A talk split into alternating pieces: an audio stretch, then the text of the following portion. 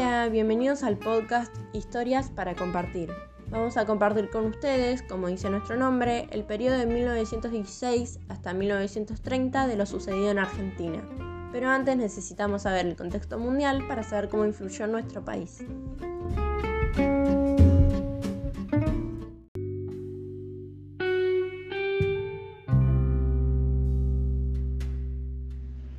En Europa está instalado el imperialismo y el capitalismo industrial. Hay una lucha por los mercados. Alemania es una potencia emergente que cuenta con grandes avances industriales y tecnológicos. Pero las grandes potencias clásicas como Reino Unido y Francia sufren declives industriales. Años anteriores, eh, por este modelo implementado, el imperialismo en 1815 se realizó el Congreso de Viena, donde las potencias monárquicas acordaron que ninguna potencia puede conquistar a otra y no puede haber un país dominante. En 1914, cuando estalla la Primera Guerra Mundial, se forman dos bandos. Prusia, Austro-Hungría, Turquía y Bulgaria forman el bando de imperios centrales y Francia, Gran Bretaña y Rusia forman la Triple Entente. Los demás países del mundo también deben decidir un mando, pero Argentina tomó una posición neutra. En 1917, eh, Rusia abandona la guerra debido a los problemas internos que sufría el país, la Revolución Rusa, y Estados Unidos toma su lugar. Finalmente, en 1918 se realiza el Tratado de Versalles y cesa el fuego, pero siguen los problemas ya que la guerra fue una excusa para ver quiénes eran realmente las potencias mundiales, que terminaron siendo Estados Unidos, Reino Unido y Francia, logrando que Alemania no logre ser una potencia dominante.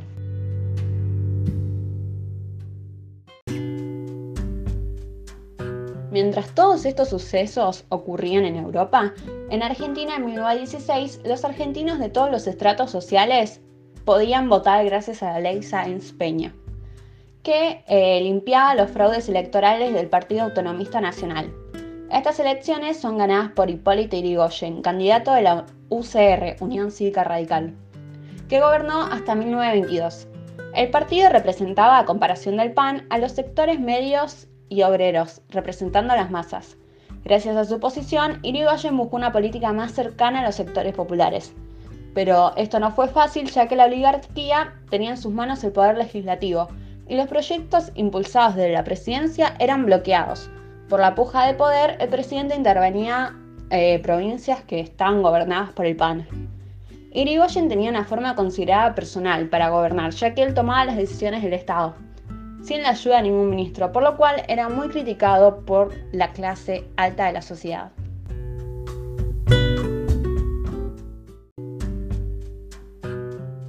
Pero en 1917 comenzaron los problemas.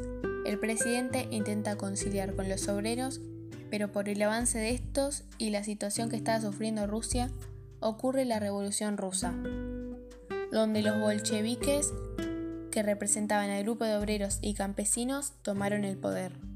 Irigoyen, junto a sus funcionarios, por temor al ataque del proletariado, de los obreros, campesinos y artesanos, a que ellos desestabilicen el sistema capitalista agroexportador, el gobierno iniciará la represión, huelgas de carnes y petroleros.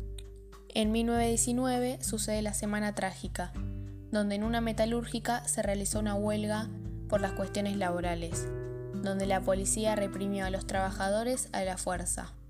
También ocurrió la Patagonia Trágica, donde algunos trabajadores que se ocupaban de la parte rural reclamaban por las condiciones laborales. Además, realizaron una huelga y fueron mandados al ejército para ser reprimidos. Por la contradicción en las conductas del radicalismo, los sectores populares amenazaban a Irigoyen desde la economía. Y para que el comunismo no creciera, se conformaron los grupos paramilitares, con el objetivo de reprimir obreros. Uno de estos grupos va a ser la Liga Patriótica Argentina, principalmente constituida por los oligarcas.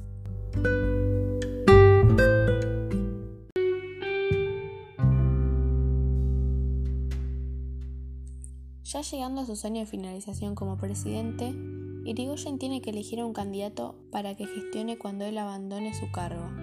Es así que elige a Marcelo Torcuato de Alvear, quien permanecerá en el poder desde 1922 hasta 1928. Él, perteneciente a la élite, va a tener acercamientos con las Fuerzas Armadas, lo que mejorará las infraestructuras y el armamento para tratar de que los grupos de la élite también tuvieran un acercamiento al nuevo gobierno que presidía en la nación. También propuso nuevas medidas de gobierno, como la creación del frigorífico estatal, la construcción de destilerías de IPF, se instalará el servicio aeropostal, se reconocerán los derechos civiles de la mujer y se organizará un registro electoral. En 1924 se va a producir una división entre los radicales. Por un lado, los personalistas, que ocupaban la gran mayoría del partido ya que seguían a Irigoyen. Y por otro lado, los antipersonalistas o azules, quienes no estaban de acuerdo en concentrar todo el poder en la figura del presidente.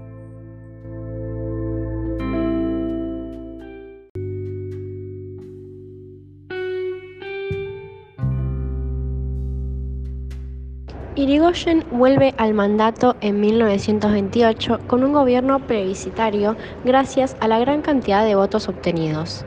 Una vez en la presidencia, va a tener una fuerte oposición conservadora, ya que los mismos habían encontrado una figura más conciliatoria entre sus intereses y los intereses de las clases medias. Además, se dará el crack del año 29, en el que Irigoyen se verá obligado a reducir el gasto público. Mientras tanto, la oposición observa que los sectores medios iban a retirar sus apoyos frente a la crisis y los socialistas veían en Irigoyen a un demagogo, es decir, alguien que utilizaba los intereses en beneficios del presidente y no verdaderamente siguiendo los intereses de los trabajadores.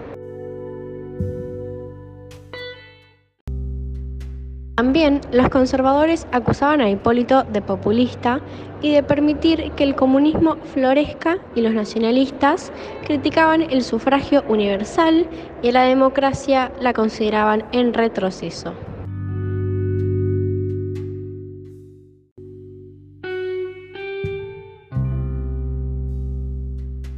En 1930 se va a producir el primer golpe cívico-militar en donde la vieja oligarquía considerará oportuno dar este golpe para sacar del poder al conjunto de personas que apoyaban a Irigoyen ya que representaba a los sectores medios y no estaban de acuerdo con políticas. Gracias a esto, los conservadores recuperan el poder político a través de la fuerza.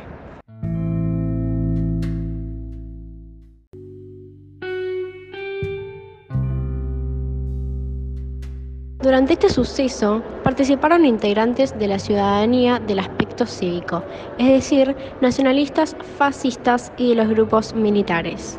Los partidos conservadores y antipersonalistas del radicalismo van a apoyar a los sectores militares.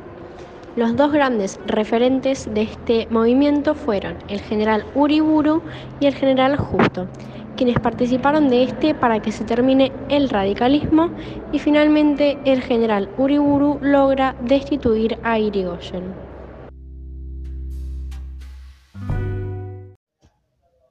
Ahora vamos a pasar a un corte comercial. Coronavirus. ¿Qué cuidados debemos tomar? Lavarnos las manos con jabón regularmente. Estornudar en el pliegue del codo. No llevarnos las manos a los ojos y a la nariz. Ventilar todos los ambientes desinfectar los objetos que se usan con frecuencia. Si tenés fiebre con tos o con dolor de garganta o con dificultad para respirar y estuviste en algún país con circulación del virus o en contacto con algún caso confirmado, no te automediques y consulta inmediatamente el sistema de salud. Para más información, entra en www.argentina.gov.ar o llama al 0800 222 1002. Argentina Unida, Ministerio de Salud, Argentina Presidencia.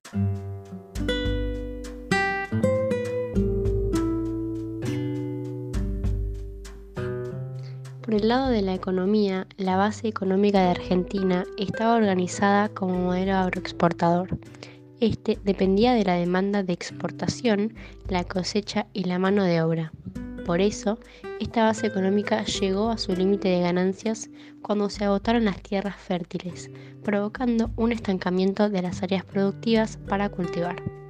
A partir de esto comenzaron a surgir los primeros frigoríficos y se comenzaron a cosechar más productos para el autoconsumo como yerba, tabaco, arroz, etc.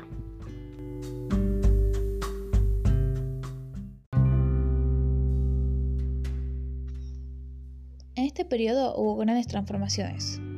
Por efecto de la Gran Guerra, se formó una crisis en el comercio mundial debido a que las potencias en este conflicto centraban sus economías y producciones en la guerra. Gran Bretaña se centró en la producción de armas, lo que provocó que se rompiera la relación bilateral y las importaciones hacia nuestro país bajaran, por lo que Argentina se quedó sin manufacturas. Debido a la ausencia de estas, Estados Unidos entra en la economía argentina instalando un comercio triangular entre Estados Unidos, Argentina y Gran Bretaña. Argentina le compraba productos industriales de manufactura a Estados Unidos y le vendía carnes y cultivos a Gran Bretaña. Eso hizo que la balanza comercial esté en negativo ya que salía más dinero del que entraba. Otra gran transformación fue el ICI, industrialización por sustitución de importaciones. Estados Unidos ingresaba capitales y empresas de la industria automotriz, farmacéutica y electrónica para instalarse en el territorio argentino. También surgen producciones locales, es decir, que empieza un mercado interno para productos de consumo directo, que en su mayoría era de la industria textil. Por esta industrialización por sustitución de importaciones, ingresa más maquinaria para poder armar nuevos capitales. Esto generó un desbalance.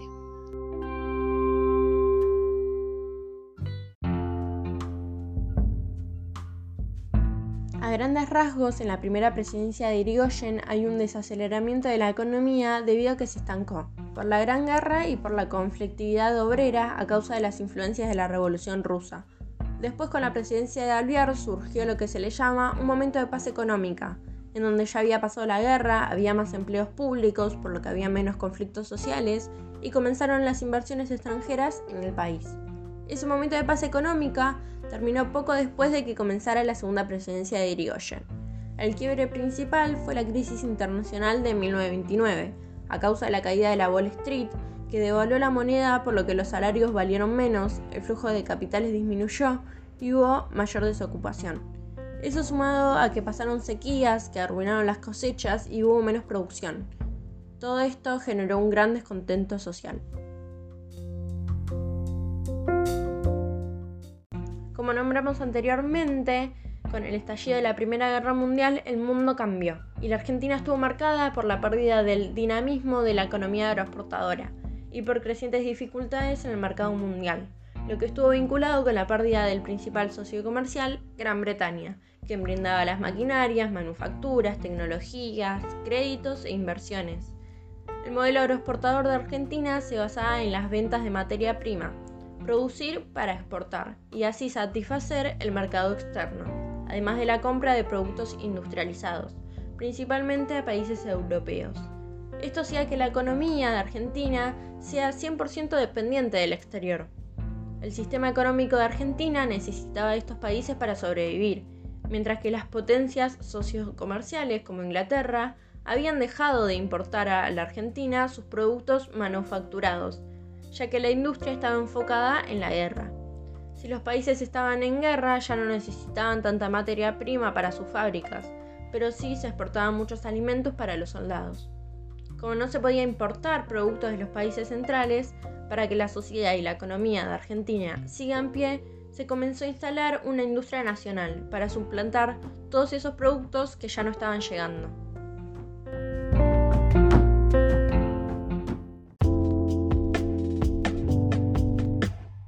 Bueno, eso fue todo por hoy. Gracias por escuchar nuestro podcast y nos veremos en la próxima emisión de Historias para Compartir.